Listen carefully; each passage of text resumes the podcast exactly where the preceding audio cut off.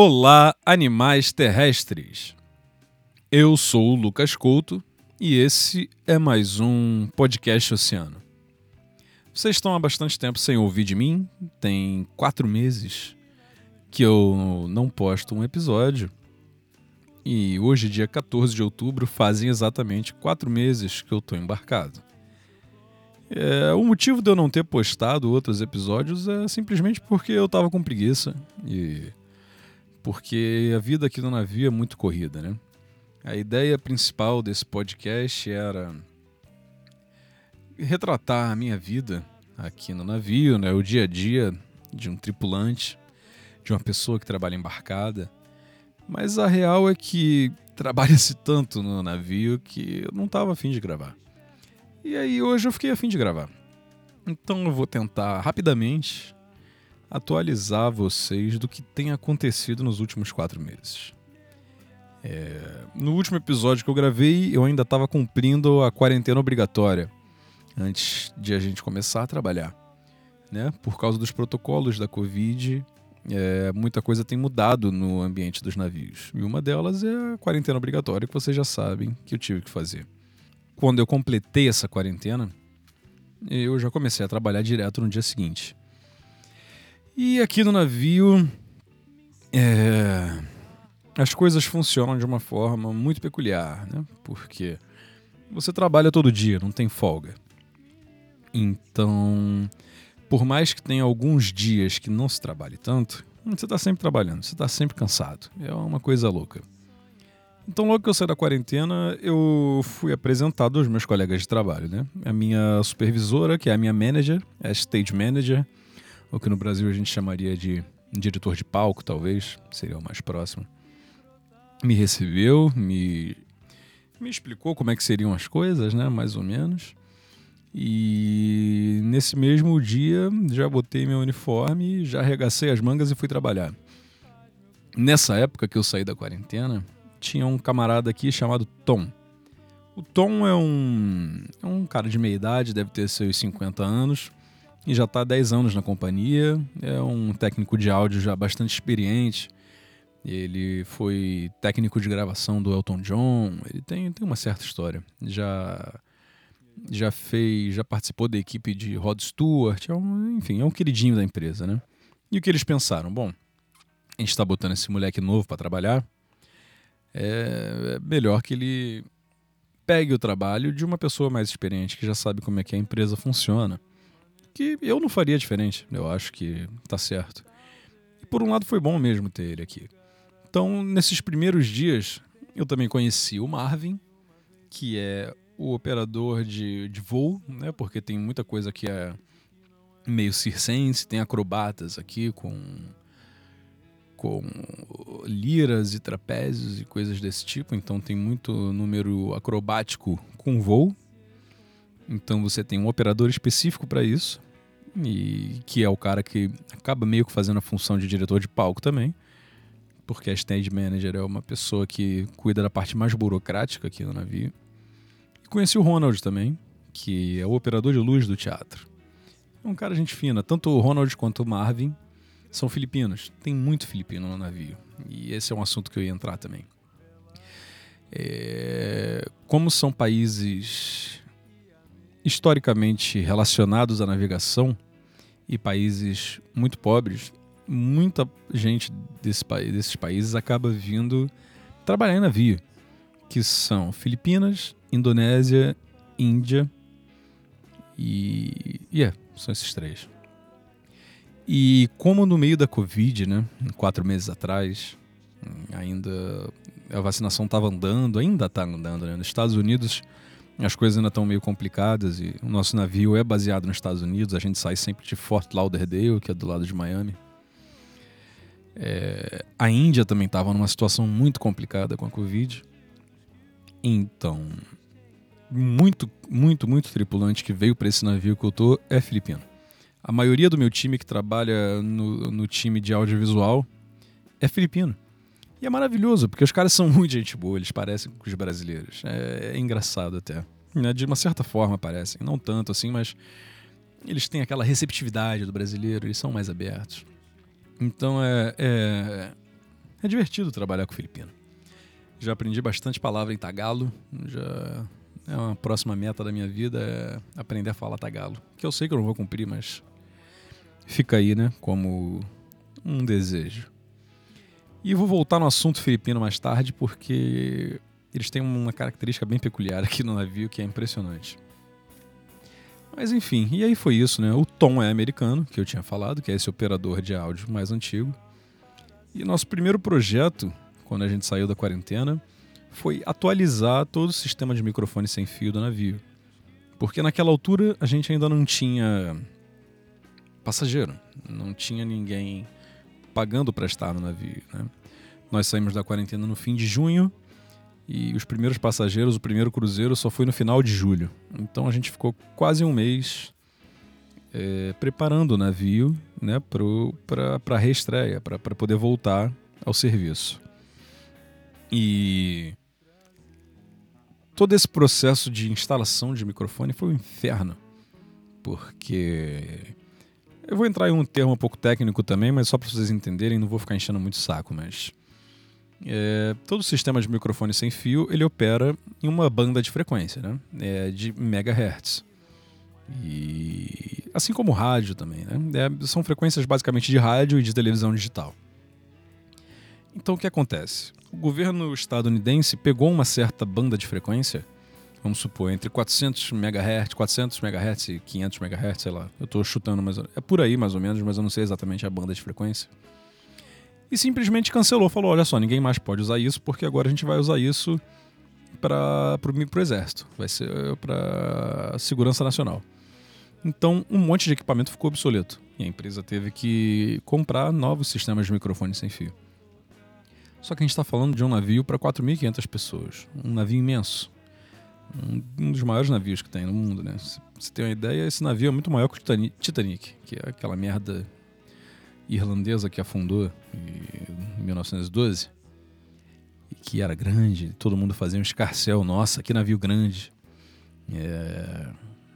Esse aqui que eu tô é enorme, é maior que aquele. Então a gente teve que substituir aproximadamente 80 microfones sem fios. Porque no navio não tem só o teatro, você tem diversos lounges e diversos palcos menores que tem um, um certo, uma certa quantidade de equipamentos. Então, as primeiras semanas, na verdade, por mais que eu esteja cansado agora, foram as mais loucas. Eu trabalhava de 8 horas da manhã até 10 horas da noite para substituir esses microfones todos, deu um trabalho fodido. Mas a gente fez, foi fazendo e foi dando certo. E aí, aos poucos, as coisas foram voltando ao normal. Quer dizer, se é que estão ao normal, né? Porque Nada tá normal no mundo. Tá todo mundo meio maluco. E logo depois que a gente terminou esse projeto, a gente começou a ensaiar as peças, os shows originais né, da empresa, que são os musicais meio safados, assim. E é aí que eu queria entrar nisso porque é maravilhoso.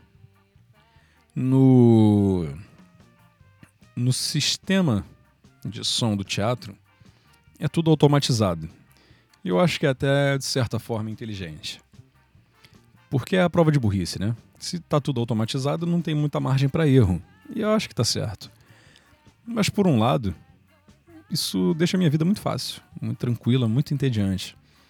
Porque meus colegas do teatro no Brasil sabem a correria que é, o estresse que é fazer um musical grande.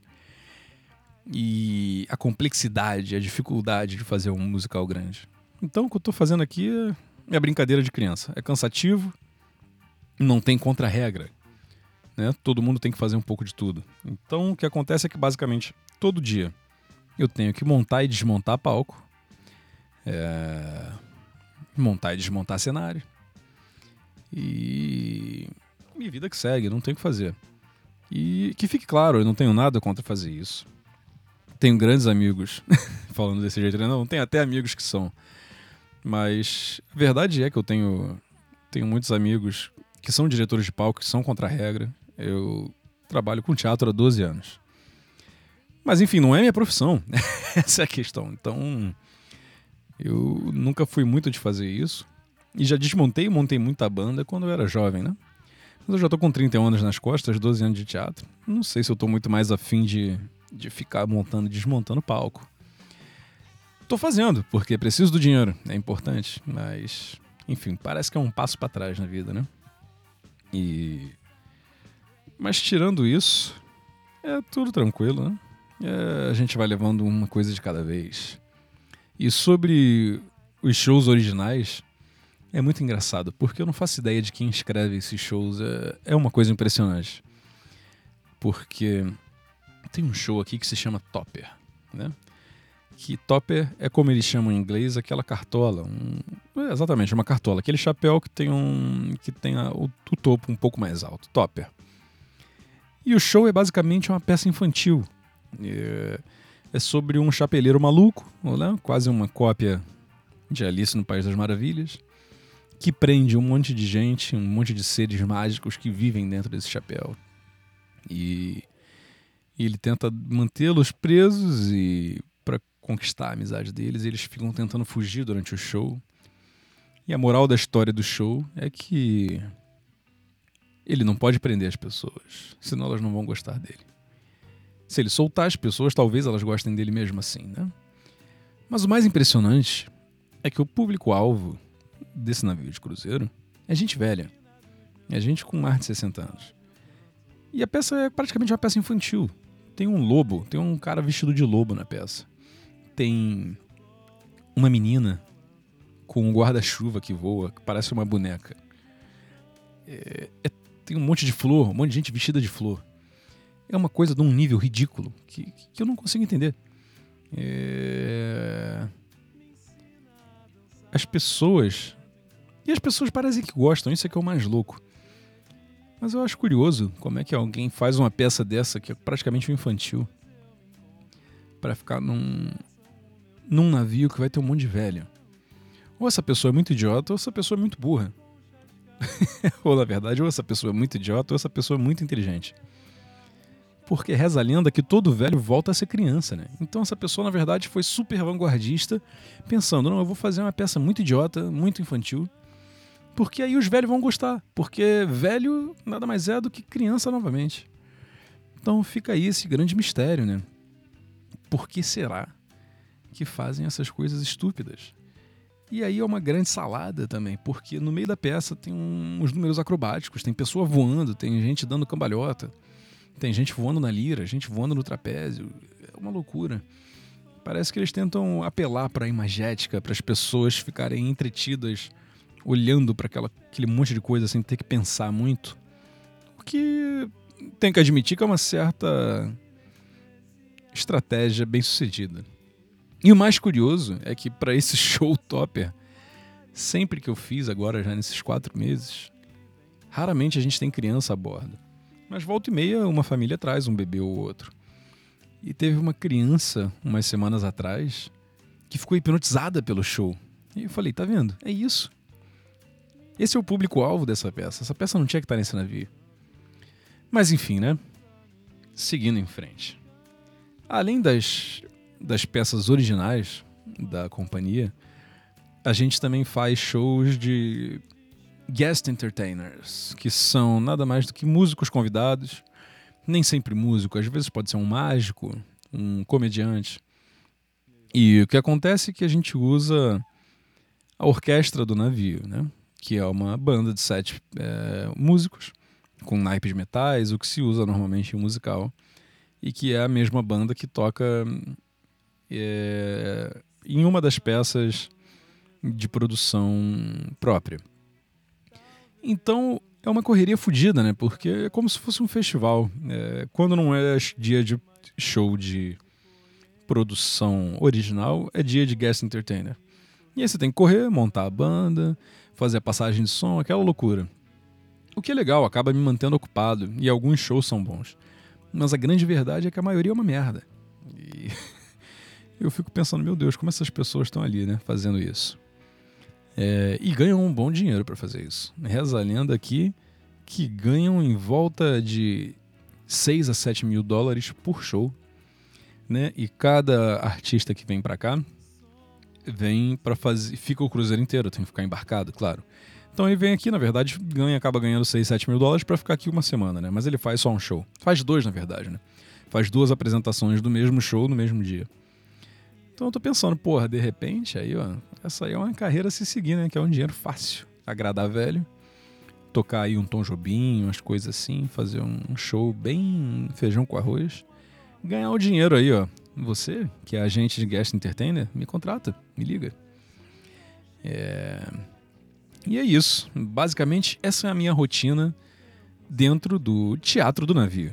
Mas agora você deve estar se perguntando como é que é a vida dentro do navio de fato, né? Como é que é trabalhar num navio de cruzeiro. Essa é a parte mais interessante, né? Mais legal. Acontece que agora, com os protocolos de Covid, não está tudo muito normal, né? Então eu posso falar da minha experiência. Eu acho que trabalhar no navio tem sido mais complicado e mais desgastante porque a gente não tem podido descer tanto do navio, né?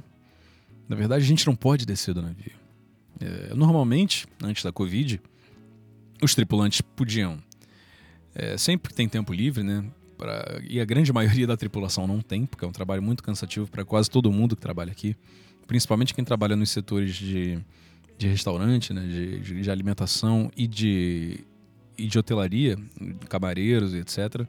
Essa galera trabalha muito, trabalha de 10 a 12 horas por dia. É puxado. É, quando você tem um tempo livre, você pode sair e, no porto que você está parado. E isso não está acontecendo agora. É, nesse momento, eu estou no navio que faz uma rota caribenha. A gente só, só navega pelo Caribe. Então a gente sai sempre de Fort Lauderdale e passa por diversos lugares do Caribe. A gente passa por Aruba, Curaçao, Dominica, Bahamas, México, Ilhas Virgens, é... E eu não Jamaica, enfim, eu não vou lembrar de tudo agora, mas a gente passa por bastantes ilhas caribenhas. E, e é uma merda, né? Porque é lindo, mas depois de uma semana cansa. E, e o clima é igual ao do Rio de Janeiro. E eu não aguento mais o calor do Rio de Janeiro. Aquele calor úmido, né? Eu já tô até sentindo falta do, do clima ameno de Portugal, do Porto. Saudade do Porto. E, enfim, o que acontece agora é que existem umas excursões para a tripulação, né? Que é o único jeito da galera sair e não surtar. O que uma pessoa, um tripulante normal faria? Desceria, sei lá, três, quatro vezes por semana. Eu desci quatro vezes do navio em quatro meses. Só nessas excursões. A primeira vez que eu desci no navio foi logo no começo, antes da gente ainda ter tripulante. Ops, antes da gente ainda ter passageiro. Eu desci em Cocokey, que é uma ilha privada da Royal Caribbean, que é a empresa que é dona da empresa que eu trabalho, da Celebrity Cruises. E todo mundo desceu nessa ilha privada. Foi um dia que foi meio que dia de folga para todo mundo, pra galera dar uma desanuviada. E é bonito, é lindo, né? Aquela água translúcida do Caribe. Mas não tem nada, assim. É uma praia linda, mas é uma praia. Mas foi ótimo, deu uma recarregada, né? Você toma aquele, aquela carga de vitamina D, dá um levante na saúde. E, e aí, depois disso, eu fiquei muito tempo sem descer do navio quase dois meses até eles começarem de fato o programa de excursão para tripulação. Porque esse dia foi um dia especial, atípico, na época que ainda não tinha passageiro. E depois que começamos eu desci e foi legal, é muito bom ter a oportunidade de descer. Né? Fui, fui em lugares que eu talvez nunca fosse na minha vida por vontade própria ou tendo que gastar meu dinheiro. Então a primeira vez que eu desci foi em Curaçao, né? Desci na, na capital de Curaçao, que agora eu infelizmente não me recordo o nome, né? É uma vergonha porque eu vou lá toda semana, mas não sei. Mas fui numa praia de Kokomo Beach, que é que eles chamam lá. É linda, linda praia também. Foi um ótimo dia. E tem fotos no meu Instagram para quem viu. E foi bacana, foi divertido, né? Mas é isso que eu falei, praia. É... Segunda vez, depois que eu desci, foi em Domínica. Domínica já foi mais interessante. A gente foi para uma cachoeira que era dentro de uma gruta. Lindo, lindíssimo, assim. Foi um passeio maneiríssimo que você tem que nadar, você tem que ir nadando até a cachoeira, né? Porque você tem que ir por dentro da gruta. E foi maneiríssimo, maneiríssimo. Depois a gente foi ver uma cascata, que era bonita também, mas nada demais. Mas foi um passeio bacana. Né? E essa semana, de novo, desci em Aruba. Desci em é, Oraniestad, em Aruba. e fui para uma praia lá, que eles chamam de Eagle Beach. É, praia, é isso. Assim, ao mesmo tempo eu não posso reclamar. Eu não, apesar de eu não ser o maior fã de praia, eu gosto de praia. E é melhor poder sair do que nada. Mas é esse esquema, né? Porque a gente não tá podendo sair por, por conta própria, explorar a cidade. A gente pega o ônibus da excursão, vai para um determinado ponto A, fica nesse ponto A por determinadas horas e depois o ônibus traz a gente volta pro barco e é isso. O que de certa forma tem que ser, né? porque são os protocolos de proteção de Covid. A gente está vacinado, a tripulação toda está vacinada com duas doses. E mesmo assim a gente tem que usar máscara o tempo todo. Quando a gente sai também na praia. Claro que quando você está ali na praia, na areia, não precisa, mas nos ônibus para ir e voltar da praia, sim. E tem dado certo, assim. A gente acaba entrando agora no assunto Covid, porque, né? Com essa história de usar máscara e contar todo mundo vacinado, as coisas têm ficado sob controle. É a gente tem tido casos, não vou mentir. Não sei nem se eu podia estar falando isso, mas enfim, foda-se, né? É um podcast em português, ninguém da, da empresa vai vir escutar isso. Até porque é público. Quando você tem um caso de Covid dentro do barco, você tem que anunciar para todo mundo. Isso é pela lei, pelo CDC, né? Que é o Centro de, de Doenças e Controle Sanitário Americano. Então a gente tem tido, na média, um, dois, três casos por cruzeiro, né? A cada dez dias. O que é bom, é ok. Não, é, é, impossível não ter casos. E falando desse jeito, eu pareço um negacionista, né? Que está querendo que todo mundo volte a trabalhar, mas não é isso. É porque, de fato, você vê, Portugal já está aberto de novo, já tem 85% da população vacinada. Chega uma hora que as coisas precisam voltar a acontecer. Então, assim, é meio com uma loucura você fazer cruzeiro, um lugar que tem um monte de velho, um lugar fechado. É. Mas, por outro lado, todo mundo tem que estar tá vacinado não pode mais entrar. Nos primeiros cruzeiros até podia entrar gente que não tivesse vacinada, mas que tivesse testado negativo no PCR. Agora isso caiu. Só pode pessoa vacinada, tanto tripulação quanto passageiro, o que aumenta bastante a segurança. E, e, acho que nos dois últimos cruzeiros, ou seja, nos últimos 20 dias, a gente não teve nenhum caso, né, o que foi inédito desde o começo do, do contrato.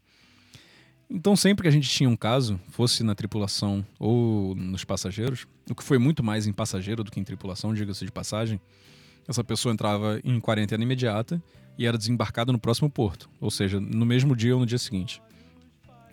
Então é assim que a gente tem vivido com a Covid aqui, né? Protocolo, todo mundo de máscara o tempo todo, sempre lavando a mão, desinfetando a mão, desinfetando tudo que usa, né? Por exemplo, no teatro a gente desinfeta os microfones logo depois do uso. Eu desinfeto minha mesa de som sempre. A gente tem, tenta sempre manter cuidado, mesmo estando vacinado. E estamos seguindo a vida. É, e é isso que eu posso falar sobre a Covid nesse momento dentro do navio. E sobre a vida a bordo é isso, né? Eu ainda não estou experienciando exatamente a vida a bordo normalmente como ela costumava ser. Não estou podendo descer e etc. Mas as excursões que eu fiz até agora foram legais. O que aí me leva para outro ponto, porque ano passado, quando eu fui aprovado para trabalhar no navio, antes da Covid, meu navio original era para fazer Ásia, né? Eu ia desembarcar no Japão, ia fazer Japão, ia fazer Singapura, ia fazer Hong Kong, depois ia atravessar o Pacífico, ia fazer Alasca, ia fazer Canadá, ia fazer uma rota maneiríssima. E aí me mandaram pro Caribe. Eu sei que parece que eu tô reclamando de barriga cheia, né? Mas é isso, o Caribe é tudo meio igual. Né? É bonito, mas cansa. Então, de repente, no futuro, quem sabe, eu faço uma rota mais legal e mais interessante para contar para vocês. Sobre a vida a bordo em si, além de descer, além do teatro, além das coisas que eu já falei. Tudo aqui tem que ter muita segurança, né? Porque você está num navio, um hotel flutuante com muitas pessoas. Então, logo nas primeiras semanas, você faz um monte de treinamento de segurança é, sobre como se comportar em caso de incêndio, quais são as palavras né, de código que a gente usa no, no sistema de rádio para saber o que está acontecendo, palavras que só a tripulação sabe, por exemplo. Eu já nem lembro se eu já falei isso aqui, se eu estou sendo repetitivo, mas foda-se, né? É, se, o, se o sistema de som fala Oscar, Oscar, Oscar, isso significa homem a bordo. Então todo mundo tem que ficar. Você, eu, por exemplo, estou numa posição que eu não tenho que fazer nada se eu escuto isso. Mas eu tenho que saber o que está acontecendo. E a gente tem diversos outros códigos. A gente tem o quilo, quilo, quilo, que é para para tripulação ir para os seus postos de emergência e, e de assistência, né? É... A gente tem Echo, Echo, Echo, que é quando algo está acontecendo na navegação, é algum, alguma emergência na navegação que tem que ser resolvida rápido. Tem Star Code, que é quando alguém se machuca, tanto passageiro ou, ou tripulação, mas quando é algum, algum, né, algum acidente mais sério, que o Star Code serve para alertar a equipe médica. E tem mais alguns que eu não me lembro agora. Tem Bravo, Bravo, Bravo é incêndio. E, enfim, isso é só um exemplo, né? Mas você tem que fazer várias outras coisas, a gente tem que saber como se comportar, como carregar peso para não machucar as costas. E esse tipo de coisa.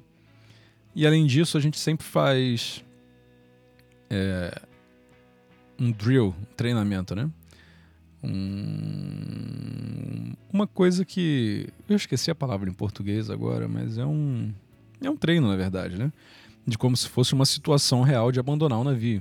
Então, uma vez por cruzeiro, a gente escuta o alarme de abandonar o navio, tem que botar o, colete salva-vida e ir para sua posição de emergência, esperar para ser desovado ali no, no bote salva-vida. Uma merda, é um saco ter que fazer isso, mas é importante. É importante para a segurança de todo mundo. Além disso, tem peculiaridades assim da vida no navio, né?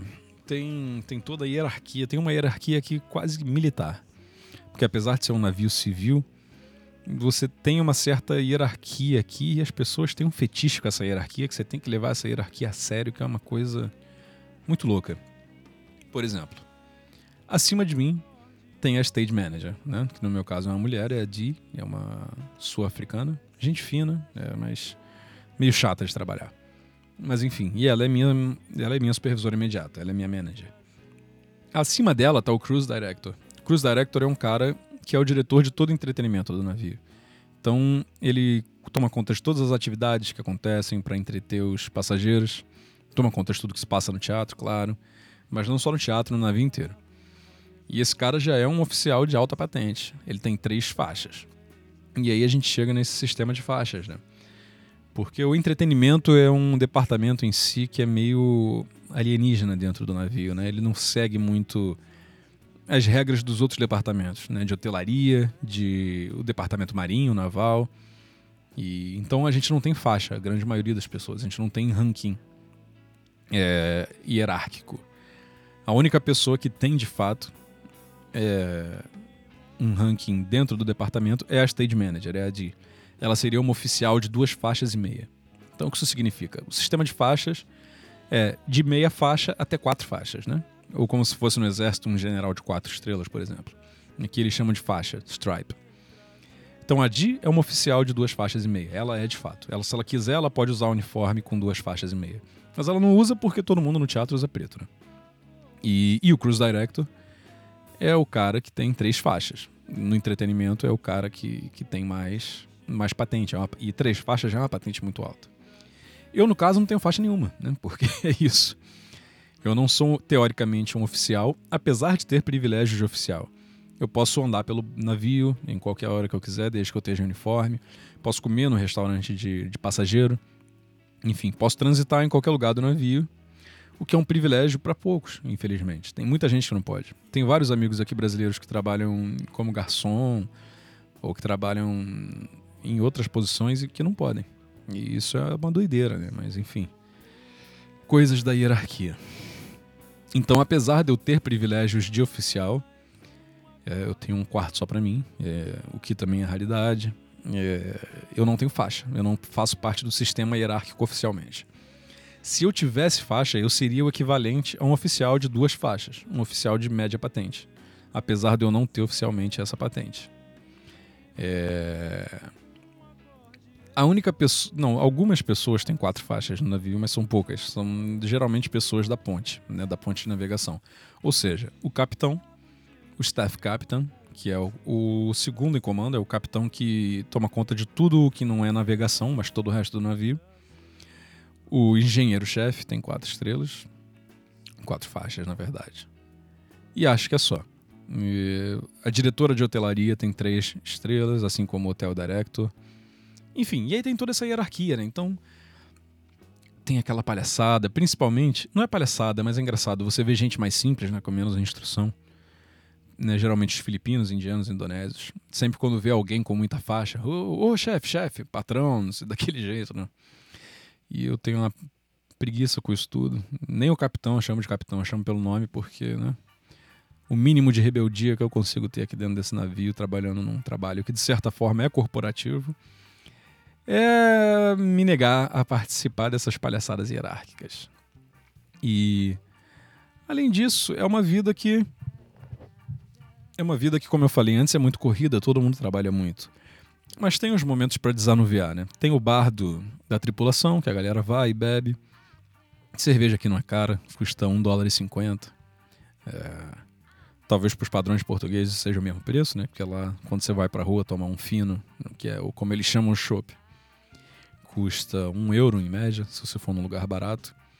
Então aqui está meio que dentro do, do preço de Portugal. E para os Estados Unidos é um preço bem baixo. 1 dólar e 50 é muito baixo. Lembrando que não dá para converter, né? Se você converter isso para real, vai dar um milhão de reais. Mas aqui você está ganhando em dólar, você está gastando em dólar, então é 1,50. Então é barato. Então a galera bebe mesmo, trabalhando pra cacete. E é divertido, às vezes eu vou numas festas dessa. E rola pegação, a galera se pega. O que não pode é pegar, é pegar passageiro. Isso aí é terminantemente proibido. Você é demitido na hora se você for pego. O que faz sentido. Eu acho que isso, na verdade, é uma regra para para tentar coibir prostituição.